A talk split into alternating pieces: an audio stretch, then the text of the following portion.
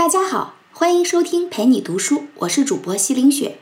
今天我们要读的这本书是《让创意更有粘性》，这是一本教你让创意直抵人心的工具书。什么叫粘性呢？能被人牢牢记住、念念不忘的观点或者创意，就是有粘性的创意。我们举个例子来理解有粘性的含义。你可能不止一次看见过这个传言，说有一个男子在酒吧被美女搭讪，随后被骗到酒店，醒来后发现自己躺在满是冰块的浴池里。他慌忙拨打急救电话，接线员让他检查身后是否有一根管子。经他确认后，接线员告诉他，他的一个肾被偷走了。除了这个传言呢，你可能也牢牢记住了，太空中唯一能看到的人工建筑就是万里长城。可乐能腐蚀人体骨骼，这些传闻都是有粘性的。几乎所有的人在听过一次之后，就能够绘声绘色地转述给朋友和家人。相反，哪些属于没有粘性的呢？比如上周例会上领导的安排，昨天看过的那本书里写了什么，上次参加培训的主要内容，这些可能你都记不住了。因为这些内容都比较枯燥，讲述也不吸引人，就属于没有粘性的。那我们为什么需要有粘性的创意呢？看了这本书就不难发现，有粘性的创意在生活当中到处都需要。无论是要教育调皮孩子的父母老师，还是需要说服下属的公司主管，还是需要打动客户的销售，都需要一点点创意。有粘性的创意能够让人记住。这本书的作者是西斯兄弟。他们合作过一本超级畅销书，叫《决断力》，畅销十八国，被翻译成十七种语言，影响力可见一斑。齐普西斯呢是斯坦福大学商学院组织行为学教授，丹西斯则是前哈佛商学院研究员。而二人合著的这本《让创意更有粘性》呢，更是经典中的经典，出版之后就风靡多国。接下来我们从两方面展开今天的内容：第一是什么让创意具有粘性？第二。如何做到让创意具有粘性？首先，我们来说一说是什么让创意具有粘性。一般我们会认为，有的观点本身就有趣，有的本来就无趣。但是作者说，并不是这样的。创意是否具有粘性，不取决于内容，而取决于表达方式。表达观点的方式可以带来传达效果的不同。为什么这么说呢？我们先来说一说，人们在接受外界知识的时候都发生了什么。有一个导致我们的创意不能有效传达的阻碍，就是知识的诅咒。什么叫知识的诅咒呢？就是说，一个人一旦事先掌握了某种知识，就常常忘了其他人是不理解这种知识的。与人分享知识的困境就在于，我们无法理解不掌握这种知识人的心理状态。老师和学生，CEO 和普通员工，政客和选民，营销者和消费者，都受困于信息的高度不对称。粘性创意的头号敌人就是知识的诅咒。某种程度上呢，它是无法避免的。比如一个医生经过了十年寒窗苦读，掌握了医术。他掌握的医术越高明，在跟病人沟通的时候，就越是让病人听不懂。普通人在就医过程中都有这个体会：医生滔滔不绝，满口术语，而作为病人的我们呢，却云里雾里，搞不清楚自己的处境。所以，表达观点的方式可以带来传达效果的大不同。下面我们来说一说具体怎么做。作者提出了六种用来检查创意是否有粘性的法则，它们是简约、意外、具体、可信、情感和故事。也就是说，要让创意有粘性，就要做到这六条。我们先来说第一条，要让创意被人牢记，第一步就是要简约。我们应该找到创意的核心，剔除那些多余的干扰因素。因为我们在不可预测和混乱的情况下，很难做出明智的决定。《小王子》这本书的作者圣埃克苏佩里为优雅设计下过定义：工业设计师知道自己的作品在臻于完美时，并不在于无以复加，而是在于无从删减。创意设计师也该追求同样的目标。选择过多会导致决策瘫痪。我们举个例子：假设你还在读大学，某天晚上面临以下选择：一。去听一位心仪作家的讲座，他只在当晚来校访问。二，去图书馆学习。这个选择很简单了。第一组受试者中，只有两成决定去图书馆。毫无疑问，听场难得的讲座肯定比去图书馆有吸引力的多。但是，增加第三个选项，去看一部一直想看的外国影片后呢？选择去图书馆学习的学生却提升了，占到了四成。这是为什么呢？答案是在学习之外提供两种有趣选项，反倒让人不想选其中任何一项。这种行为虽然不理性，却很人性。也就是说，五花八门的选择越多，决策就越不容易做。那怎么做到简约呢？首先需要做到轻重有序，就像写一篇新闻稿一样，最普遍采用的是倒金字塔结构：开头导语，点明全文最重要的信息；导语之后，其他信息按照先重后轻的顺序呈现。这样做的好处是，不管读者注意力能够维持多久，这都能够让读者优先获得最重要的信息。表达方式上先给重点，这跟写新闻稿一样，让人们从决策焦虑中解放出来。先接收真正重要的东西。类似的例子呢，还有总是难逃失败命运的新年任务清单。每年一月一日，都有几百万人充满希望的许下许多新年愿望，下决心说要少吃多动、少花钱、工作更努力、家里弄干净，而且希望仍然有更多时间出去玩。这怎么可能？除非有奇迹。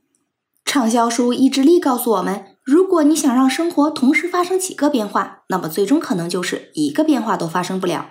不是你缺乏意志力，是清单上的项目太多了，没有人有那么多意志力同时做到。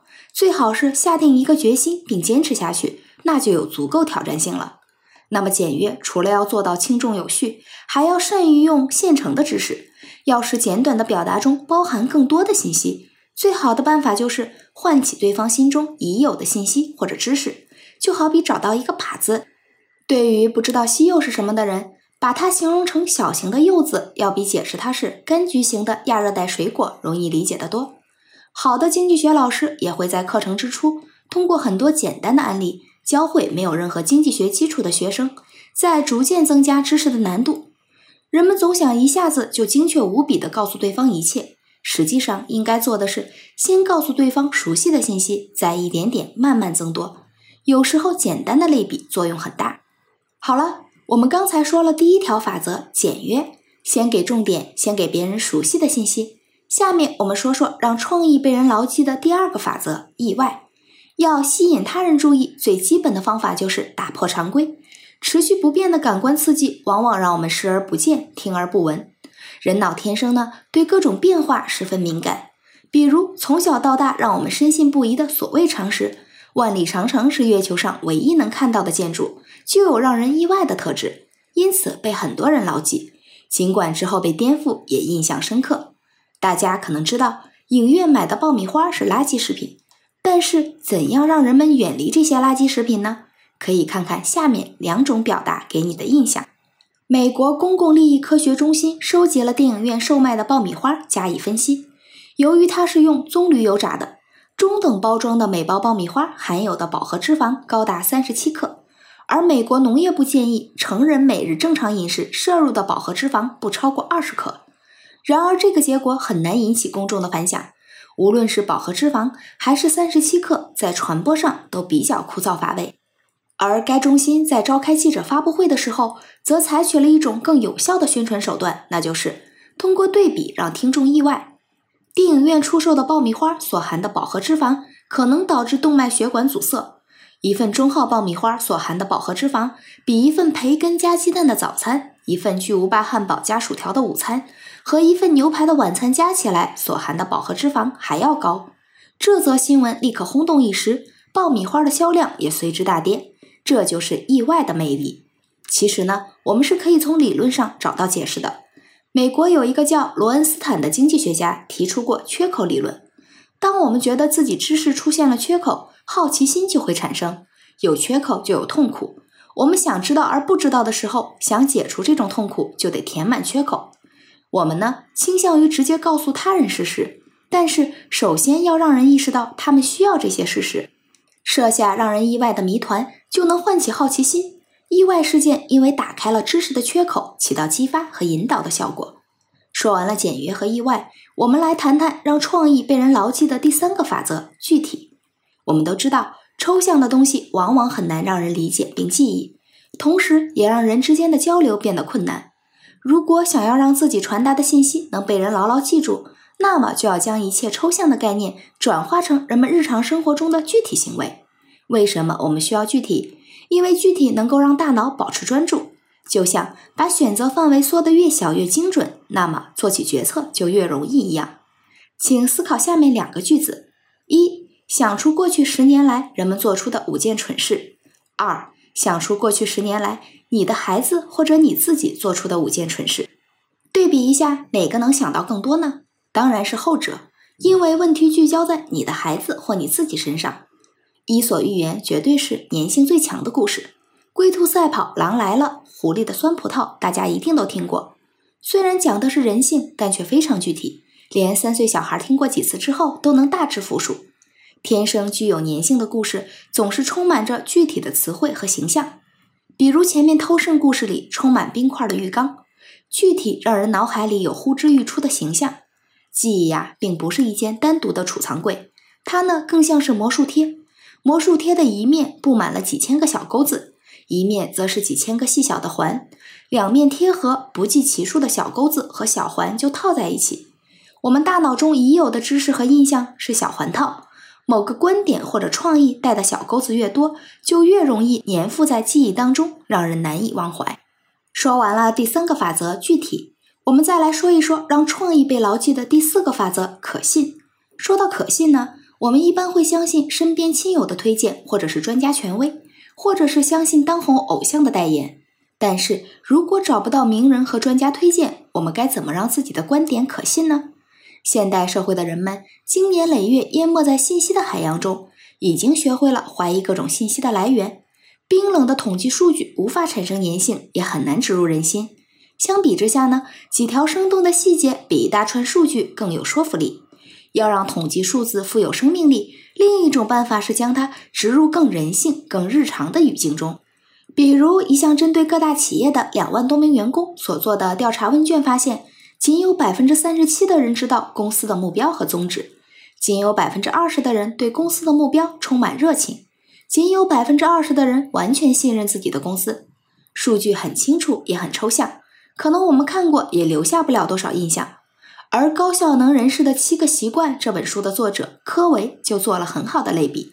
他说，一个球队十一名球员当中，只有四个人知道哪个球门是自己球队的；十一名球员中只有两名在乎输赢；十一名球员中只有两人信任自己的队友。是不是印象深刻多了呢？做到可信，还有一条途径，就是让大众自己检测。一九八零年，里根与卡特进行总统大选辩论时。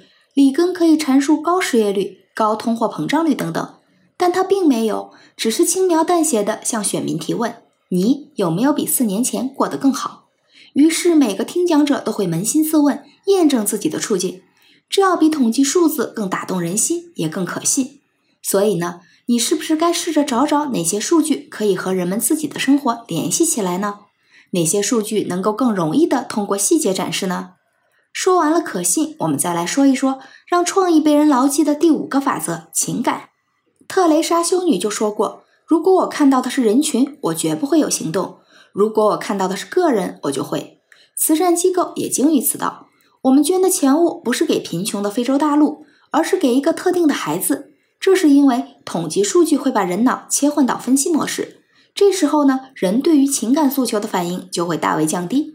人人都相信非洲人民处于极大的苦难中，但光有可信并不一定能够让人们采取行动。光有信任还不够，人们要把信任付诸行动，还得要关心。我们该如何让别人关心我们要传达的信息呢？很多创意都是用一种借景生情的手法，将创意与已有的情感牵线搭桥。最可靠的途径是唤起他人对自身利益的热情。被称为史上最强广告写手的卡佩尔斯说。公司往往重点介绍产品特色，其实最应该强调的是产品效益。也就是说，围绕一个中心议题，这对你有什么好处？大多数人中学时一定想过，为什么要学数学？什么时候才用得着呢？美国一个被这些追问烦扰的数学老师在网上这样写道：“他说我会回答，永远不会，你永远就不会用到。然后呢，我会提醒学生。”你练习举重不是为了每天重复的举很沉的铁块，而是为了以后的生活中可以轻松的扛起煤气罐，把孩子举过头顶，逗他开心。数学就是思维的举重训练。你做数学题是为了锻炼逻辑思维能力，让你以后呢可以成为优秀的律师、医生、建筑师。这是一则极佳的回应，不仅用了意外和类比等法则，还诉诸于每个人自我实现的情感需求。让创意被人牢记的最后一个法则就是故事。故事往往被人们看成娱乐，热衷于各种八卦也总被看成不务正业。故事还会带来一种类似于做白日梦的效果。可是呢，心理学家的实验却证明，类似于做白日梦的心理模式，不仅有助于我们控制情绪，还能真的解决问题，甚至可以培养技能。心理模拟固然不比真正做一件事儿那么有效，但是呢，也是仅次于此的不二选择了。故事选对了，就等于模拟成功了。身为故事的听众，其实并不是完全被动，他们在内心深处是准备有所行动的。其实呢，一个好故事天生就具备了简单、意外、具体、可信和情感这些我们前面讲过的大部分因素，具有模拟和鼓舞的双重力量。想让自己的创意与观念被人牢记，那么从讲一个好故事开始。举个例子，二十世纪九十年代末，赛百味公司发动了一波广告攻势，主题是新推出的三明治有多健康。第一波广告呢，以统计数据为依据，七个三明治。只含有不到六克脂肪，确实简洁有力。然而它的粘性却完全不如赛百味的下一波广告。这个广告源自大学生贾里德的真实故事。他有严重的肥胖问题，大三那年体重达到了一百九十三公斤，这甚至引发了严重的水肿，进一步会导致心脏病和糖尿病。他终于下定决心减肥，恰巧看到了赛百味七个三明治不到六克脂肪的广告。他试了一份三明治，感觉很喜欢。于是呢，由此设计出自己的减肥饮食：午餐吃十二英寸的蔬菜三明治，晚餐吃六英寸的火鸡三明治。三个月后，他的体重从原来的一百九十三公斤减到了一百五十公斤。同样的饮食又坚持了几个月，健康状况允许后，他开始尽量多走路，最后总共减掉了一百一十公斤的体重。一份学生报纸发现了这个故事，并刊登报道，被赛百味一家加盟店的老板鲍勃看到了。他觉得此中潜力无限，大有可为，于是找到了芝加哥的广告代理。广告公司的负责人找到了加里德。广告在二零零零年一月一日首播，恰好赶上了一年一度的新年减肥许愿潮。这之后几天啊，美国广播公司、福克斯新闻频道，甚至奥普拉都打电话过来了。广告的效果也是极其显著。一九九九年业绩平平的赛百味，二零零零年营业额上升了百分之十八。二零零一年同比又增长了百分之十六，这是相当了不起的增长。我们可以用我们讲过的这六条粘性创意法则检查一下这个故事多么出色。很简单，吃三明治就可以减肥；很意外，颠覆了吃快餐不可以减肥的固有印象；很具体，超大腰围和特定品牌的三明治；很可信，瘦身成果完全可见；有情感，贾里德是一个在赛百味帮助下实现了自身潜能的人。是故事主人公绝处逢生，经过种种努力终获成功。好了，我们来总结一下今天的内容。所谓粘性，是指你的观点或者创意能被人牢牢记住、念念不忘。你需要让你的创意具有粘性，因为表达观点的方式可以带来传达效果的大不同。作者提出了六个用来检查创意是否有粘性的法则，它们是简约、意外、具体、可信、情感和故事。作者告诉我们。大多数伟大的创意是被发掘出来的，而不是被创造出来的。不需要依靠名气，不需要依靠权势，也不需要依赖巨额的广告经费。只要有真知灼见和正确的传达方式，每个人都可以让创意被人牢记。今天这本书我们就读完了，感谢关注陪你读书，欢迎点赞分享，同时打开旁边的小铃铛，我的最新更新会第一时间提醒你。我是主播西凌雪，我们下次再见。